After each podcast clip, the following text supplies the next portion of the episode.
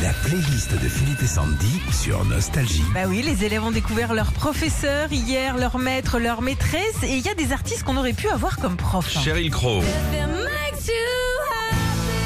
chanteuse aux plus de 30 millions d'albums vendus a démarré euh, sur les bancs de l'école, plus précisément à Fenton, près de Saint-Louis aux États-Unis.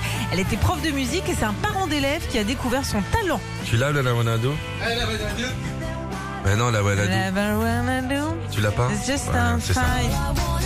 Voilà. Pour moi, Cheryl Crow, c'est ça. Ouais.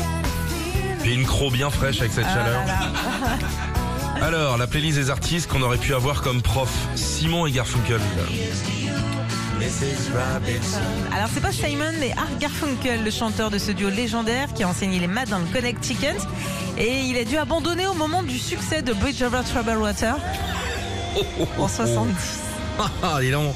Je peux te dire que les amortisseurs, ils passent au contrôle technique là.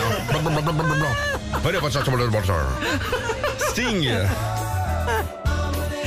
Dans les années 70, avant de connaître le succès partout dans le monde avec le groupe Police, Garden Summer alias Sting et des profs de français dans une Non. école religieuse en Suisse. Et c'est pour ça que quand on l'avait vu, il parlait bien français. Bah oui, tout Ah, à c'est fait. marrant ça.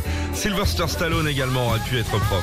Ouais, avant de connaître le succès au cinéma grâce à Rocky, Sylvester a été pendant plusieurs années prof de sport Oui. et il n'est pas le seul, hein, puisque Hugh Jackman euh, l'a été également pendant près de deux ans, mais aussi Mr. T alias Barracuda dans l'agence Touriste. Sylvester Stallone, bien sûr, prof de sport. Tu le vois en prof de philo, lui Alors, Brian. Allez, vous avez une heure, les gars. Brian May de Queen pour terminer.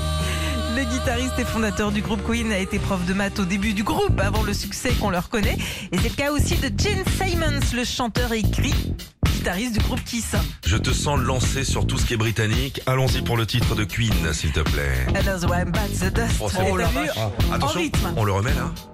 Another one bites the dust. Oh, c'est bon, ça devient un peu espagnol sur la fin quand même.